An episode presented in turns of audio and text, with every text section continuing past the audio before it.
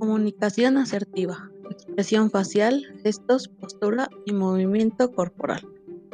Hola, soy Aura Palomares y si estás escuchando esto, seguro que estás interesado o interesada en saber acerca del tema sobre la comunicación asertiva.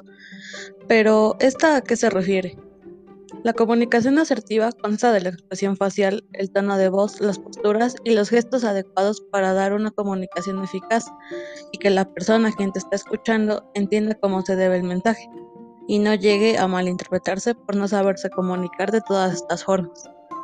A continuación se te explicarán algunas de estas. La expresión facial y gestos. Esta es la forma de comunicación un poco más directa a la vista ya que el rostro es lo primero que se ve al comunicarse directamente con alguien. De esta forma, si haces algún gesto de incomodidad o no tienes la mirada fija hacia la otra persona con quien estés hablando, estarás dando a entender que posiblemente no te gusta estar ahí o que tienes inseguridad al momento de hablar. Para corregir esto, se recomienda ver directamente a los ojos a la otra persona y que estés con una expresión neutral al momento de hablar o comunicarte. De esta forma se te hará más fácil hacerlo y no te malinterpretarán con lo que intentes dar a comunicar o conocer.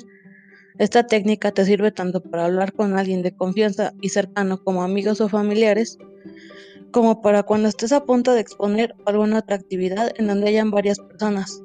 Claramente que la primera quizá no salga de maravilla, pero con la práctica frente a alguien de confianza se podrá realizar más fácil con el tiempo.